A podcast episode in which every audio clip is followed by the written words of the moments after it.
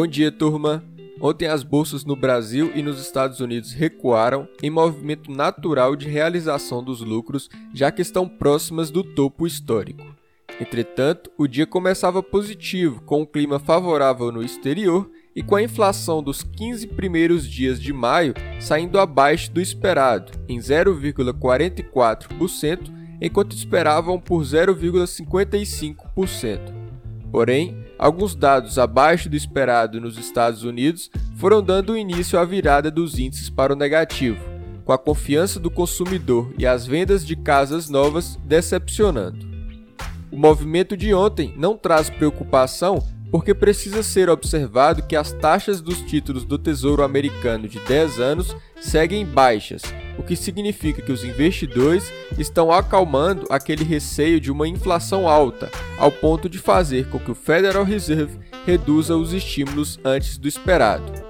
Parte dessa arrefecida na expectativa se dá pelos vários discursos ao longo da semana dos chamados Fed Boys, reforçando a análise de que uma inflação é temporária. Ontem foi a vez do vice-presidente do Fed, Richard Clarida, dizer que o Banco Central seria capaz de administrar uma superação da inflação sem prejudicar a recuperação econômica do país. Para hoje, sem grandes indicadores econômicos nos Estados Unidos, os índices futuros estão em terreno positivo deve roubar maiores atenções no dia a aparição da secretária do Tesouro americano Janet Yellen.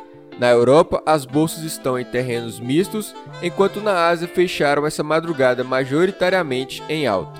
O minério de ferro negociado na China caiu mais de 6% essa madrugada após a Reuters ter reportado que o governo chinês pediu aos bancos que parem de oferecer produtos financeiros ligados ao mercado de contratos futuros de commodities para investidores pessoa física e que liquidem suas posições nesses produtos.